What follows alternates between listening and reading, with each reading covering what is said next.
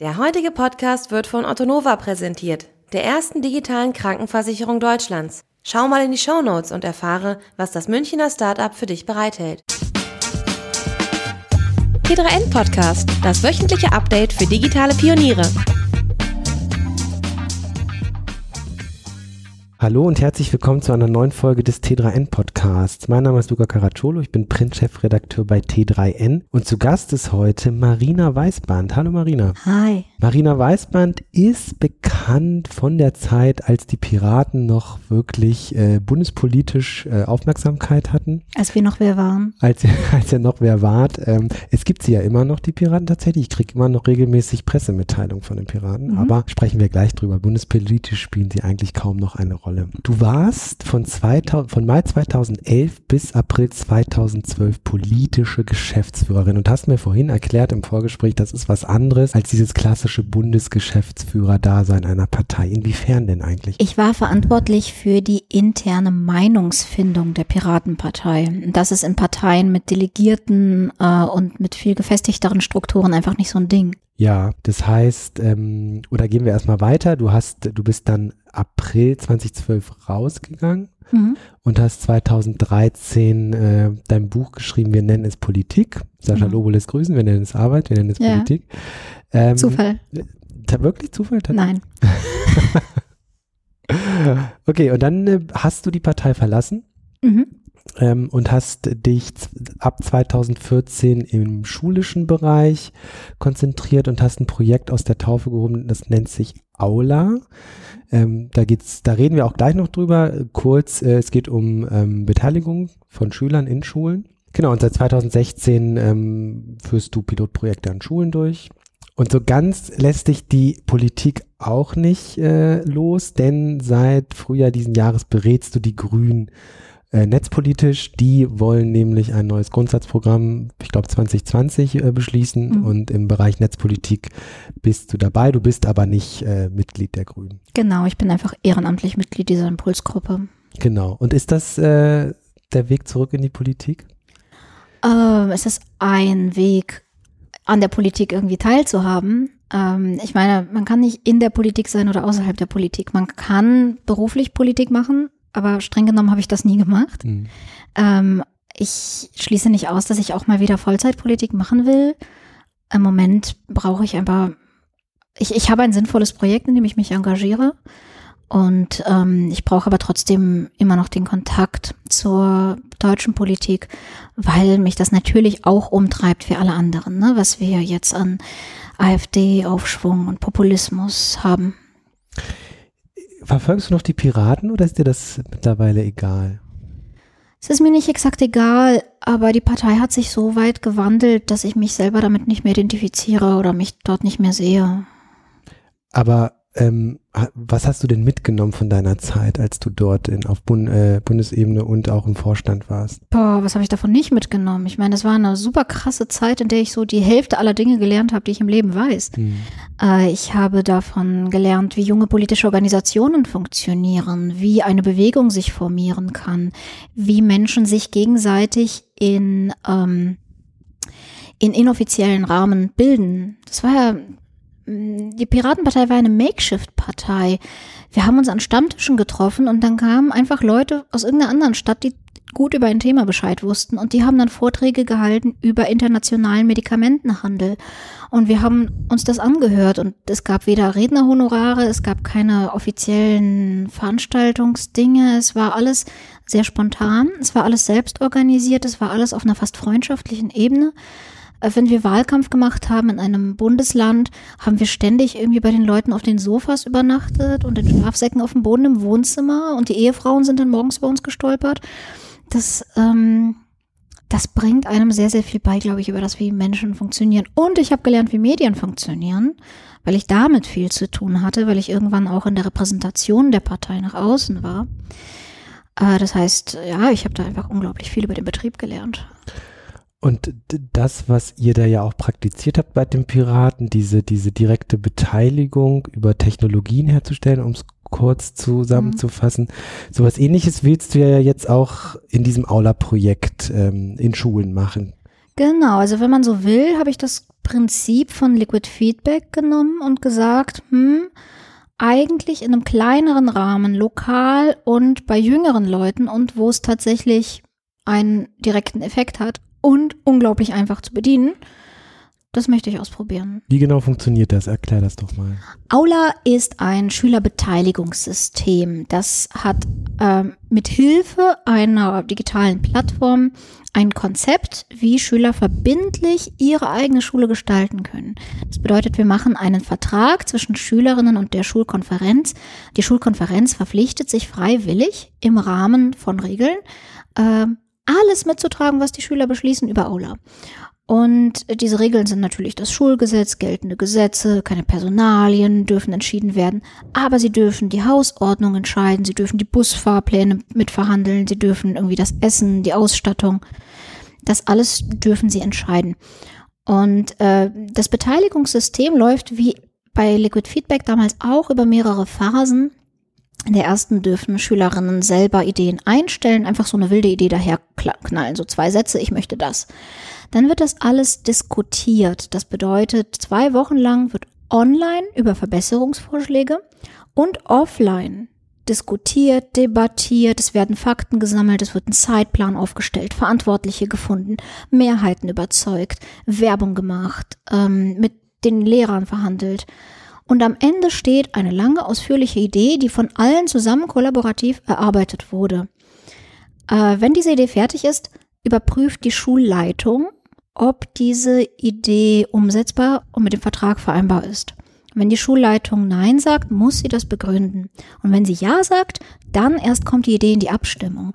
Denn eine Idee, die positiv abgestimmt wurde von allen, muss verbindlich umgesetzt werden. Hm. Und ihr testet das ja auch quasi schon? Genau, wir haben das schon erfolgreich erprobt an vier Schulen in ganz Deutschland. Äh, und das sind alles weiterführende Schulen, aber ansonsten sehr verschieden. Also wir haben da Stadt, Land, Gymnasien, Realschulen, de facto eine Hauptschule ähm, mit hohem Migrationsanteil, ohne hohen Migrationsanteil.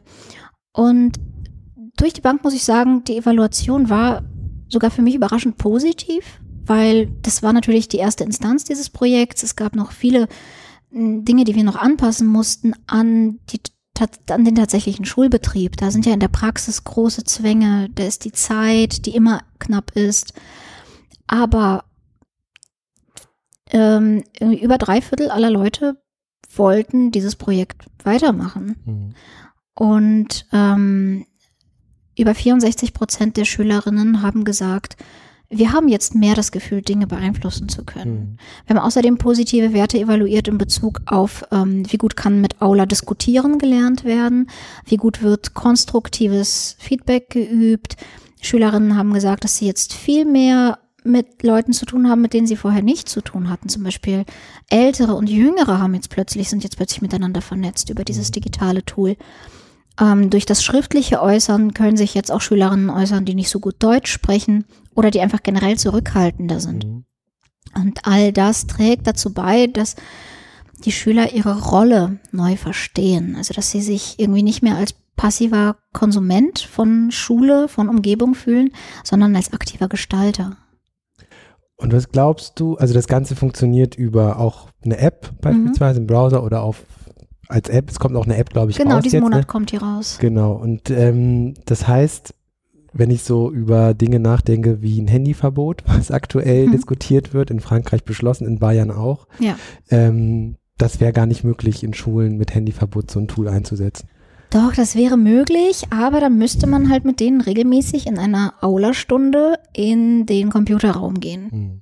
Kann man machen. Unrealistisch, ne? Also, ähm, es, es, wurde so gemacht an ein paar Schulen. Also da, da gab es kein Handyverbot, aber es, es wurde tatsächlich hauptsächlich über den Computerraum gemacht. Und das war schwierig, aber nicht unmöglich. Ich finde trotzdem diese, dieses, diesen Drang, Handys zu verbieten, na, das ist, als, als ob ich will, dass Kinder im Straßenverkehr sicher sind und deshalb lasse ich sie nicht auf die Straße, bis sie 18 sind.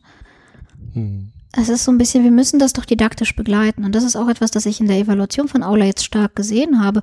Für viele Schülerinnen und Schüler, vor allem Jüngere ist das die erste Online-Plattform, mit der sie zu tun haben. Und dort lernen sie direkt didaktisch begleitet, wie kommuniziere ich mit meinen Mitmenschen. Mhm. Und wenn sie diesen Mitmenschen wehtun, sehen sie am nächsten Tag ihr Gesicht. Und das vermittelt ihnen, wie sie online kommunizieren können. Sie prägen sozusagen eigene Verhaltensregeln aus. Mhm. Und das ist ein sehr, sehr wichtiger Schritt, den die Schule mitgehen muss, denn sonst machen sie es alleine und unkontrolliert und es wird schrecklich. Mhm. Glaubst du denn, dass solche Tools, Konzepte zur direkten Beteiligung so auf kommunaler Ebene auch möglich sind? Du hast selbst ja sowas mal ausprobiert in Münster. Ja, genau. Ich, äh, wir haben den Münsteraner Bürgerhaushalt gehabt und der lief nicht so gut und das lag daran, dass er nicht verbindlich war.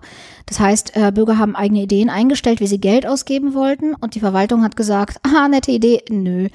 Und dann haben ganz schnell natürlich Bürger aufgehört, sich daran mhm. zu beteiligen und es waren immer nur die drei selben. Mhm. Aber ähm, der soll jetzt auch demnächst neu aufgelegt werden. Aber was ich jetzt weiter machen möchte, ist, äh, wir haben vom Familienministerium ein Projekt für Aula finanziert bekommen. Ähm, das nennt sich Jugendforen digital. Ähm, Im Projekt Demokratie leben, das hat Partnerkommunen und diese Partnerkommunen haben Jugendforen, wo Jugendliche selber an Projekten mitarbeiten können. Und was wir jetzt machen wollen, ist ähm, Aula anzupassen, damit es nutzbar wird für diese Jugendforen. Das heißt, dass wir Jugendliche auch im kommunalen Kontext beteiligen können. Wie glaubst du, wie, wie skalierbar ist, ist sowas, direkte Bürgerbeteiligung äh, mit Hilfe von digitalen Technologien? Ich meine, das ist ja auch etwas, was ihr mit den Piraten im Grunde genommen probiert habt. Mhm. Glaubt ihr, das geht über Schule, also kleinere Institutionen im Sinne von lokal, äh, mhm. Kommunen und wie, wie weit kann man das hochspinnen? Dazu fehlen Forschungsergebnisse. Spontan würde ich erstmal sagen, es läuft am besten wirklich im Lokalen. Es läuft am besten dort, wo Menschen sich gegenseitig kennen und sich auch außerhalb der Online-Plattform miteinander unterhalten können. Dort spielt die Online-Plattform weiterhin eine sehr wichtige Rolle als strukturierendes Werkzeug, als protokollierendes Werkzeug, als Zugang für Menschen, die diesen Zugang sonst aus irgendwelchen Gründen nicht haben weil, weil sie körperlich eingeschränkt sind, weil sie die Sprache schlecht sprechen, weil sie generell einfach zurückhaltend sind und nicht gerne ihre Ideen laut äußern vor Menschen. Aber ähm, ich glaube, dass dieses Zwischenmenschliche trotzdem eine sehr wichtige Rolle spielt in der direkten Bürgerbeteiligung. Wir haben bisher nichts gesehen, was überregional wirklich gut lief. Es ist aber auch wenig ausprobiert worden. Also schwierig müsste man gucken. Hm. Ich möchte es gerne von unten her aufziehen. Ich möchte es gerne an bestehende Institutionen knüpfen. Ich möchte gerne weitergehen. Ich möchte in Vereine gehen, in Gemeinden, in Betriebe, in Gewerkschaften. Ich glaube, dass überall dort, wo Menschen ungefähr ähnliche Interessen haben und wo sie viel direkt miteinander zu besprechen haben, dort haben sie auch einfach die größte Kompetenz. Was siehst du noch so im Bereich digitaler Bildung, ähm, außer solcher Beteiligungstools? Was müsste sich in, in Schulen verändern, um sozusagen die Schüler vorzubereiten auf die Welt von morgen? Alles. Alles. Um Gottes Willen. Ich meine, wir haben kurzer Ausflug in die Welt von morgen, ne? wie, wie, wie ich sie sehe. Ich weiß nicht, ob du sie ähnlich siehst, aber wir werden ähm, Jobs haben, die kennen wir jetzt noch nicht. Das heißt, ne, wir haben jetzt Schüler in der Schule, die bereiten wir irgendwie vor auf Berufe und wir wissen noch gar nicht, was diese Berufe sein werden oder was sie erfordern werden. Das heißt, das Erste, was Menschen können müssen gegenüber Maschinen, ist kreativ sein, ähm, auf menschlicher Ebene miteinander kommunizieren können, äh, problemlösend und kritisch denken und zusammenarbeiten mit anderen Menschen. Das ist das, was Maschinen nicht können. Und die Schule bereitet uns im Moment darauf vor, Wissen in uns aufzunehmen, also lexikalisches Wissen irgendwie zu speichern und bei Prüfungen wieder abzurufen. Das macht sie deshalb, weil das der Bereich ist, den man am einfachsten testen kann. Und Schulen sollen testen. Sie wollen, sie sollen für die Wirtschaft Menschen vorsortieren. Mhm. Hm, das wird aber immer unnötiger, sondern Menschen müssen immer mehr erstmal sich orientieren können, wer bin ich? Und sie müssen eine Rolle einnehmen und sie müssen Wünsche entwickeln können und kreativ Probleme lösen können. Und das ist das, was ein autoritäres System grundsätzlich nicht leisten kann. Und die Schule in Deutschland ist en gros, ja, viele Schulen ausgenommen, aber im Wesentlichen immer noch ein unglaublich autoritäres System, in dem immer noch alles auf den Schulleiter guckt und dann auf die Lehrer und, und dann erst kommen irgendwo die Schüler, die das Ganze mehr konsumieren, als dass sie es gestalten.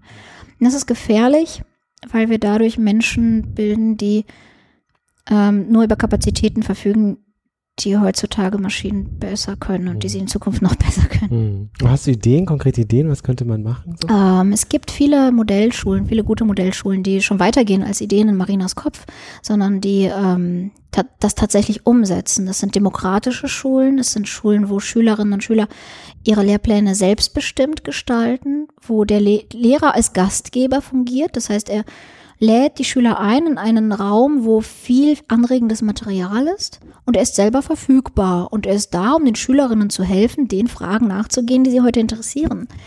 Und das ist wunderbar, weil die Schülerinnen auch ihre eigenen Fragen stellen. Und wer schon mal mit Kindern zu tun hatte, weiß, dass Kinder normalerweise sehr, sehr viele Fragen haben und unglaublich gerne lernen und dass ihnen das irgendwann abtrainiert wird. Mhm. Und das ist auch etwas, das ich in der Arbeit mit Aula sehr viel erlebe.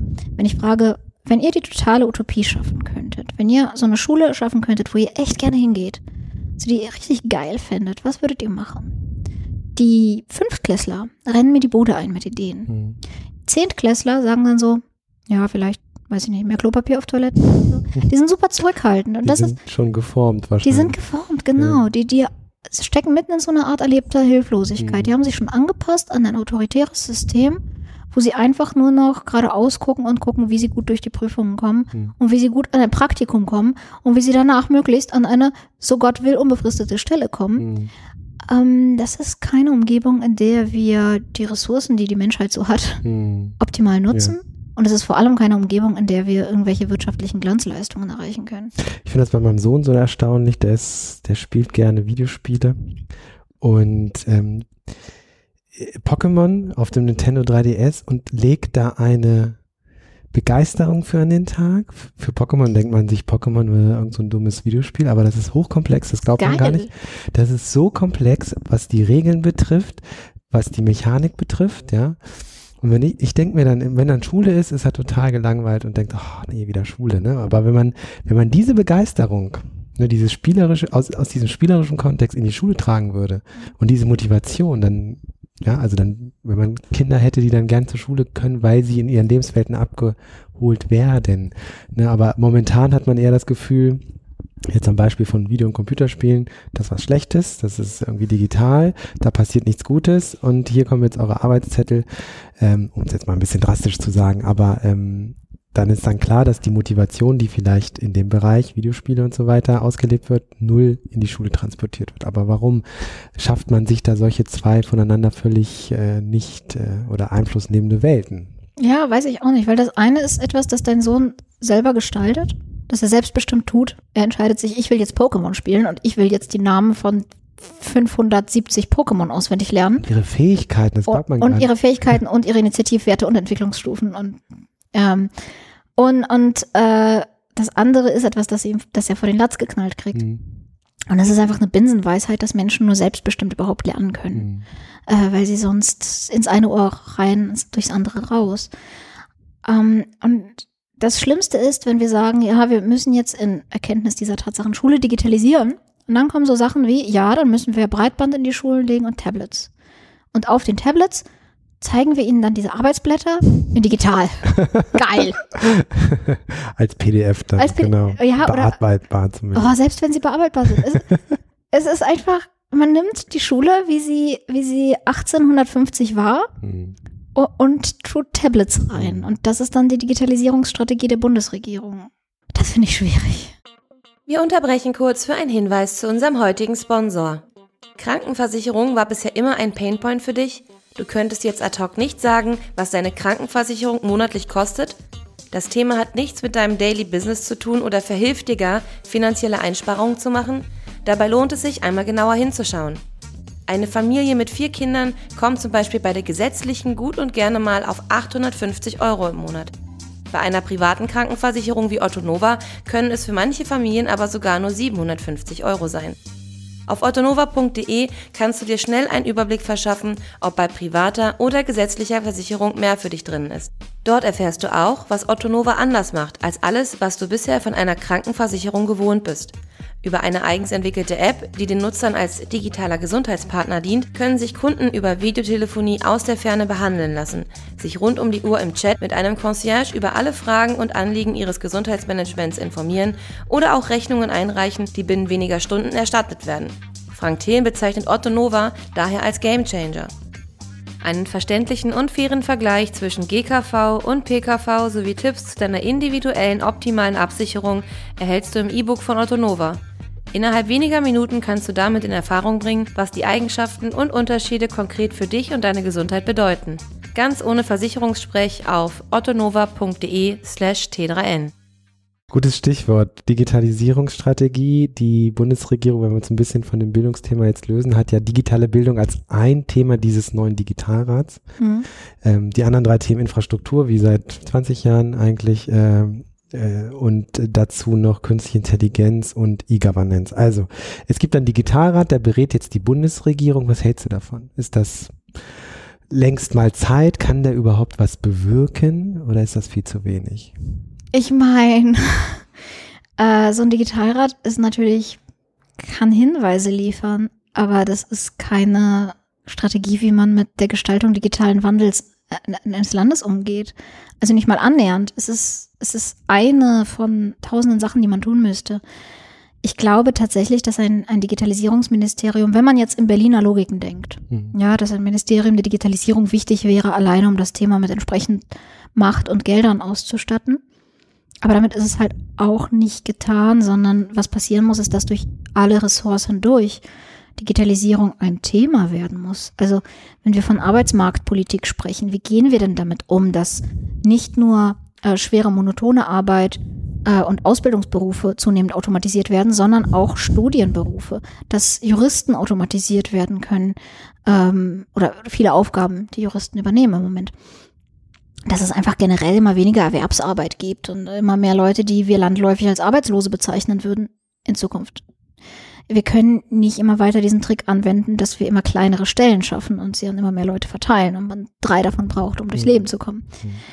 Ähm, oder wenn, wenn wir über Bildung reden, das muss, das muss im Bildungsministerium angesiedelt werden. Und das muss auch auf, auf Bundesebene im Bildungsministerium angesiedelt werden. Also da müssen wir auch mal ähm, also du meinst ein Digitalministerium oder so eine Art Unterministerium? Ich meine, oder? ja, ja, ich meine, na, Unterministerium. Nee, nicht Unterministerium, aber so eine Art, äh, nicht im Kanzleramt, wie es jetzt ist, sondern. Ja, aber stell dir vor, es gäbe ein, Bundes, äh, ein Bundesbildungsministerium, das Kompetenzen hat und in dem Menschen sitzen würden, die kompetent in Sachen Digitalisierung sind. Hm.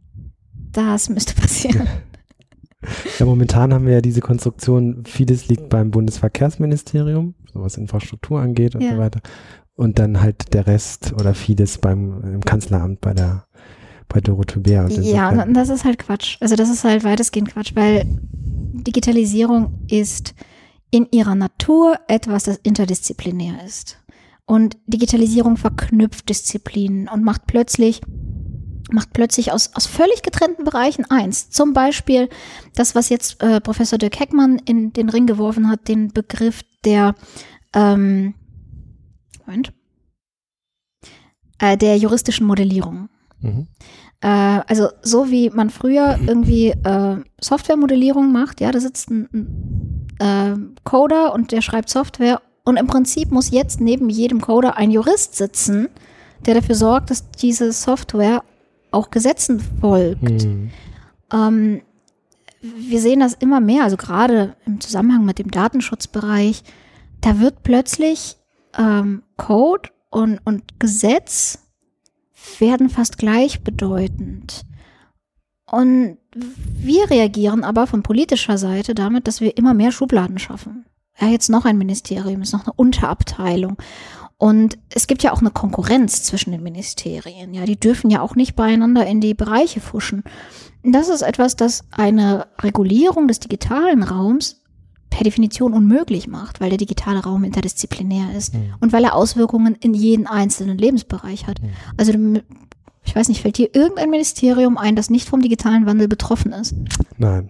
Nee, oder? Nee. Mir auch nicht. Also allein, wenn man sich das Landwirtschaftsministerium anschaut, was da alles passiert im Bereich Digitalisierung oder auch in anderen Ministerien, definitiv nicht. Nee. Ja, und wozu brauchen wir dann irgendwie noch? Und, und jetzt haben wir halt so ein Rat. yay. Das, nein, nicht genug. Äh, bei dir klingt so ein bisschen durch, du, ähm, fehlt dir die politische Vision? Ja. In den Parteien? Ja, ja, mir fehlt in, in jeder Partei die politische ja. Vision. Du bist jetzt so ein bisschen bei den Grünen angedockt, du bist nicht mm, Mitglied und so weiter. Nicht, genau. Ich bin genau. nicht bei den Grünen, genau. Du bist nicht bei den Grünen, ähm, aber du berätst sie so ein bisschen. Mhm. Hast du leichte Präferenzen oder würdest du das erstmal außen vor lassen? Ich habe schon Präferenzen in die Richtung, ja. das ist ein offenes Geheimnis. Ähm, und ich möchte in die Politik gehen, weil, weil mir fehlt, dass sich irgendjemand, irgendjemand Deutschland hinstellt und äh, sagt irgendwie, wir haben eine Vision von einer digitalisiert, von einem digitalisierten Europa, äh, wie das 2030 aussieht. Wir möchten ein Europa, in dem äh, Regionen mehr Macht bekommen, ja, in dem Kommunen mehr Macht bekommen, weil die Menschen vor Ort miteinander gut Dinge koordinieren können. Wir möchten gerne auf alle Menschen unseres Landes als Ressource zugreifen, weil jeder Einzelne in seinem Beruf, in seiner Lebensrealität der größte Experte ist. Wir möchten gerne Kinder auf die Zukunft vorbereiten und auf Berufe, die es noch gar nicht gibt, durch gute Bildung dafür sorgen, dass jeder Mensch sich selbst verwirklichen kann und dass auch in einer Welt, die stark automatisiert ist, niemand zurückgelassen wird. Und wenn sich irgendein Politiker hinstellt und das so als Vision überhaupt glaubhaft formuliert, ich würde ihn sofort wählen und ich würde sofort in seine Partei eintreten. Mhm. Und im Moment fehlt es. Wir haben im Prinzip fünf verwaltende Parteien und die AfD. Woran liegt das? Was glaubst du? Dass da keiner so nach vorne brecht und sagt, wir müssen mal brechen mit dem typischen Politikbetrieb? Vielleicht, weil jeder, der im Moment oben ist, durch diesen Politikbetrieb gelaufen ist. Mhm.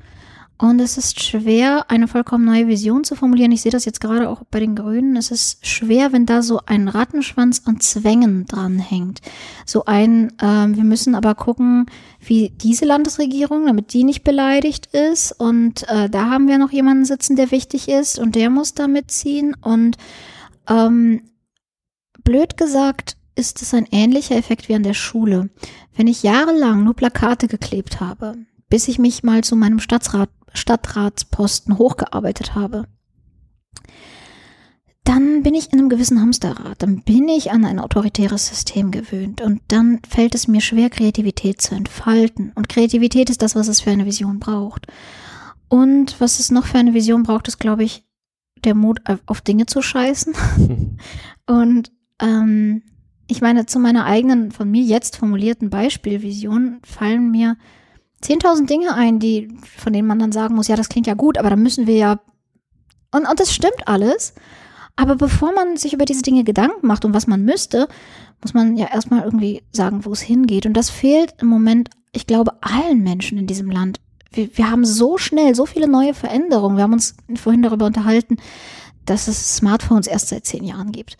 Und in, in dieser rasenden Geschwindigkeit, in der sich einfach das Hauptkommunikationsmedium unserer Gesellschaft gewandelt hat, in der sich unsere Arbeitswelt wandelt, in der sich unsere Lebensrealitäten wandern, gehen unsere Identitäten verloren oder ändern sich? Was ist ein Mann? Was ist eine Frau? Was ist eine Familie? Ähm, Normen sind im Wandel, gesellschaftliche Normen öffnen sich. Ähm, und man taumelt so dadurch orientierungslos und es ist schwer für uns, einen gesellschaftlichen Dialog aufzubauen. Und die einzigen, die auf diese Frage versuchen, auch nur eine Antwort zu liefern, sind diejenigen, die sagen, das Beste war, wie es vorgestern war. Oder in einem eingebildeten Vorgestern. Wir wollen zurück in die 50er. Und das wird cool. Äh, und ich möchte gerne jemanden, der sich ausdenkt, wie, wie sieht denn die Welt 2030 aus? Und ich glaube nicht, dass das abwegig ist. Aber ich glaube nicht, dass wir dafür zu denen schauen können, die jetzt schon durch diesen Fleischwolf des Berliner mhm. Politikbetriebs gedreht wurden. Mhm. Du hast die AfD angesprochen, natürlich, natürlich. Die, die den Weg zurück wollen. Ähm, lass uns noch mal abschließend sprechen über Chemnitz. Ja. Ähm, da passiert was, da gehen Stra äh, Menschen auf die Straße und mit, mit Hitlergruß, also Dinge, die man sich niemals irgendwie hätte erahnen können, vor 20 Jahren zumindest. Du vielleicht nicht. ja, also, also so krass hätte ich das tatsächlich nicht erwartet, aber es kommt immer ganz anders, als man denkt. Und ähm, jetzt wird ja viel debattiert, du hast zu Recht im Folgegespräch auch gesagt, Nazis gab es vorher natürlich auch, Hoyerswerda, wir wissen, mhm. da war, ähm, es gibt äh, Studien, die besagen, dass es ähm, 10% latent in Deutschland einfach eine rechtsextreme Einstellung haben, also jetzt nicht Nazis sind, sondern zumindest rechtsextreme Einstellung haben. Das divergiert je nach Studie, manchmal wird auch von bis zu 20% gesprochen, so. Ähm, jetzt sehen wir in Chemnitz Bilder mit auch vielen Tausenden von Menschen, wo sich Menschen, die keine die sagen keine Nazis sind, aber entsprechenden Menschen anschließen und plötzlich zu einem Mob werden von sieben, achttausend Leuten und durch die Straßen gehen und man so ein bisschen äh, denkt, wo, wo sind wir denn jetzt hier gelandet, in welcher Zeit? Oder was wünschen sich diese Menschen für eine Zeit zurück? Ähm, und immer wieder wird debattiert, welche Rolle, welche Rolle spielen die sozialen Netzwerke, sozialen Medien an, an dieser Radikalisierung von Teilen äh, der Gesellschaft. Was glaubst du, inwiefern spielen sie eine Rolle? Ach, ich meine, ja, Nazis gab es schon immer. Und was wir jetzt sehen, ist, dass dieses Latente manifest wird. Und natürlich haben soziale Medien damit zu tun. Wir wissen aus Untersuchungen des arabischen Frühlings, dass Facebook nicht zur Revolution geführt hat, aber dass es durchaus eine Rolle darin gespielt hat, dass Leute sich überhaupt auf die Straße getraut haben, weil sie gesehen haben, dass viele andere genauso ticken.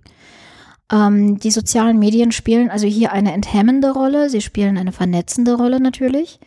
Sie sind auch der Punkt, wo die internationale Organisation dieser Bewegungen passiert. Also wir dürfen uns ja keine Illusion hingeben, dass das jetzt alles spontan enttäuschte Menschen sind, die sich da zusammenraffen und aus eigener das ist keine Graswurzelbewegung, das ist eine international organisierte, hochprofessionell organisierte Bewegung, die genauso in Frankreich, in Holland, in den USA und in Russland sich abspielt. Und die von hochprofessionellen Leuten und Regierungen mm, mm, ermutigt wird. Ich will nicht sagen gesteuert wird, aber mhm. organisiert, ermutigt. Und ähm, das führt natürlich dazu, dass diese Leute, die einen latenten Rassismus haben, dass die sich auch trauen, auf die Straße zu gehen. Andererseits muss ich auch sagen, ich sehe ehrlich gesagt die viel größere Rolle bei den klassischen Medien. Ich sehe viel mehr, wie die AfD über Jahre hofiert wurde, weil die klassischen Medien das berichten wollten, was interessant ist und Aufmerksamkeit erregt und worüber sie Werbung verkaufen können. Ja, was gekauft wird. Was wird gekauft? Gekauft werden Dinge, die hoch emotionalisieren, die eine starke Geschichte sind, schockieren, die schockieren. Und die AfD hat von Anfang an schockiert. Genau wie Trump, der für seinen Wahlkampf kaum was ausgegeben hat und trotzdem das Fünffache von Hillarys Sendezeit bekommen hat, einfach weil die Medien immer wieder über ihn berichtet haben. Genauso ist doch hier die AfD Dauerthema. Und das Schlimme ist, dass Journalisten in ihrem Bemühen, neutral zu sein, sich immer wieder äh, von diesem Narrativ haben mitnehmen lassen. Also dass Merkel jetzt die Grenzen geöffnet habe 2015, mhm. ist beinahe landläufiges Narrativ. Das kommt von der AfD und zwar ausschließlich daher. Ähm, und unsere, unser ganzer Diskurs bewegt sich nach rechts. Wenn der Spiegel Cover hat, die, die Flüchtlinge als Wellen zeigt und, und die Zeit titelt, oder soll man Seenotrettung lieber lassen? Mhm. Natürlich. Weil sie sich entschuldigt haben für das. Das ist ja schön, dass sie sich entschuldigt haben, aber sie haben es ja trotzdem gemacht. Und diese Verantwortung werden sie jetzt tragen, da können sie sich tausendmal entschuldigen. Und sie werden, alle Medien werden diese Verantwortung immer tragen mit jeder neuen Ausgabe, die sie so betiteln. Denn damit schüren sie einen Diskurs, der nach rechts driftet. Gestern wieder bei Anne Will sollte der Diskurs um Nazis gehen, aber sie haben nicht über Nazis gesprochen, sie haben über Flüchtlinge gesprochen. Das ist genau wie in Deutschland in den 30ern, wo man nicht über die Nazi-Frage gesprochen hat, sondern über die Judenfrage und sich dann das aufgeklärte Bürgertum hingestellt hat und gesagt hat, es gibt ja auch viele nützliche und gute Juden. Es gibt ja auch viele Juden, die gut integriert sind und sie geben uns die Musik und gute Bücher. Und das machen wir jetzt mit Flüchtlingen.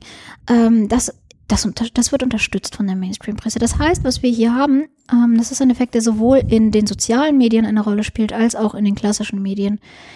Äh, die versuchen beide Werbung zu verkaufen.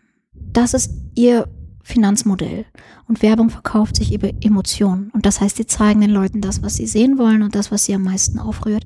Und das sind diese rechten Inhalte. Das ist entweder Panikmache vor Flüchtlingen oder es ist Panikmache vor Nazis. Aber in jedem Fall ist es dieser Themenkomplex, den sie dadurch in den Vordergrund schieben. Und das ist immer stark in der AfD schuld. Das heißt im Endeffekt die kapitalistische Logik hinter dem Journalismus. Hm. Ist schuld. Ist schuld, genau. Und, und die Nazis. Die Nazis sind schuld. Ja, aber ähm, also wirklich dieses, diese neue Qualität und ich glaube, man kann schon von einer neuen Qualität sprechen, was da in Chemnitz passiert, denn eben, dass sie es hinbekommen, dass nicht 100 Nazis oder 200 durch die Straßen laufen, sondern äh, andere Bewegungen sich plötzlich anschließen, Pegida, AfD und besorgte Bürger, die vielleicht ja, können wir bitte das Wort besorgte Bürger aus unserem Wortschatz streichen? Weißt, weißt du, wer ein besorgter naja, Bürger ist? In Anführungsstrichen, ist? im Audio kann man leider nicht. Äh, ich ich bin ein besorgter Bürger. Ja. Ich bin besorgt. Ich bin auch besorgt. Ja, siehst du, wir sind besorgte Bürger. Das hm. sind entweder Nazis oder Unterstützer von Nazis. Genau, ja, ja, richtig. Und ähm, und das ist, finde ich, schon eine neue, eine neue Qualität, was da passiert. Und ähm, ich weiß nicht, ich bin besorgt, ich mache mir Sorgen und ich äh, machst du dir Sorgen? Ja, ernsthaft. Also ich habe, als die AfD in den Bundestag eingezogen ist, ich hatte damit gerechnet, fest damit gerechnet, klar, wir alle. Aber an dem Tag habe ich nachgesehen, ob mein Mann die israelische Staatsbürgerschaft bekommen kann. Warum? Weil ich mich nicht sicher gefühlt habe. Hm. Also ich habe jetzt nicht akut vor, wegzugehen, aber ich, ich bin froh, dass ich diese Option habe. Jüdin? Ich bin Jüdin, genau, und meine Tochter auch. Und äh, genau. Hm. Ähm, ja, weil, also ich weiß nicht, ich erlebe das nochmal anders mit einem kleinen Kind. Ähm, das, was wir da in Chemnitz sehen, sind Bilder, die sind sehr bedrohlich sozusagen für das Selbstbild als Teil der deutschen Gesellschaft, als der ich mich auch durchaus empfinde. Ähm, aber in meiner anderen Identität sind sie für mich lebensbedrohlich. Mhm. Sind sie bedrohlich für meine tatsächliche physische äh, Sicherheit. Und ich sehe im Moment niemanden, keine Stelle, die irgendwie effektiv damit umgehen könnte, die mir irgendeinen Schutz bieten könnte davon, dass es sich flächenbrandmäßig weiter ausbreitet, dass immer mehr ähm, Bürger sehen, oh, das funktioniert ja und ich kann mit meinem latenten Rassismus so auf die Straße gehen und ich kann Menschen anderer Hautfarbe jagen. Das äh, läuft und ist gesellschaftlich so weit anerkannt, dass sich hinterher Leute im Fernsehen hinstellen und das verteidigen.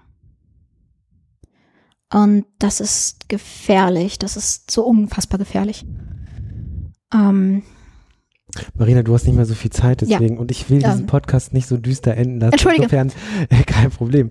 Ähm, aber ist, das ist wahrscheinlich auch für dich die Motivation sozusagen in Schulen anzusetzen, um gar nicht erst so ein Ohnmachtgefühl entstehen zu lassen und damit sie sozusagen das Gefühl haben, etwas bewegen zu können über Beteiligungsplattformen. Absolut. Ich glaube daran, dass ähm, wenn ich Menschen sich selbst entwickeln lasse, wenn ich Menschen in den Fähigkeiten, die sie gut können, und jeder, jeder, jeder Mensch kann etwas gut. Und auch die Leute, die da in Chemnitz auf der Straße sind, ja, die können alle etwas gut.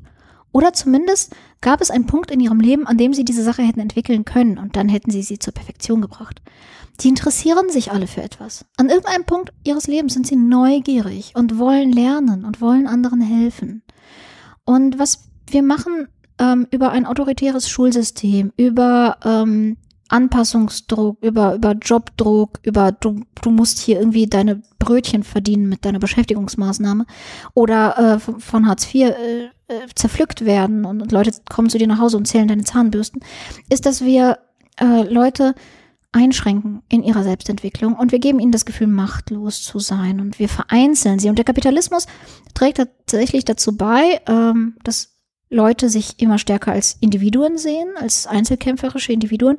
Das hat viel Gutes. Ja, ich, ich betrachte das als Sowjetbürger auch als was Gutes, Individualismus. Aber es führt eben auch zu einer Vereinzelung. Und ähm, ich möchte gerne, dass Menschen ihre Rolle anders sehen. Ich möchte ihnen gerne diese Macht geben, zu sagen, ich bin Teil einer Gesellschaft und wenn ich etwas tue, dann hat das Auswirkungen auf die Gesellschaft. Und ich sehe das. Ich sehe das, wenn ich in, meiner Schule eine Idee beschließe und umsetze. Ich sehe das, wenn ich das in meinem Verein tue, wenn ich das beim Fußball tue oder wenn ich mich ehrenamtlich irgendwo engagiere. Und dieses Gefühl, etwas bewirken zu können, ist so wertvoll für Menschen und ich glaube, dass es ähm, es erfüllt sie so sehr, dass sie den Hass nicht brauchen. Und das ist, warum ich bei Aula arbeite und zwar wohlgemerkt schon seit 2014, also vor 2015. Ich habe es kommen sehen und ich habe ein Konzept gemacht und ich möchte dieses Konzept jetzt gerne an mehr Schulen verbreiten. Ich möchte es gerne in Kommunen für Jugendliche zur Verfügung stellen. Ich möchte in einem neuen Projekt jetzt europaweit mit benachteiligten Jugendlichen arbeiten, um sie als Europäer auch zu vernetzen und gleichzeitig, dass sie lokal bei sich Missstände beheben können, auf demokratische Art und Weise. Und ich glaube, das ist die Art, wie wir Demokratie retten können, indem wir sie nutzen, um Menschen zu ermächtigen. Das ist doch ein schönes Schlusswort. Marina Weißmann, vielen Dank. Ich danke dir.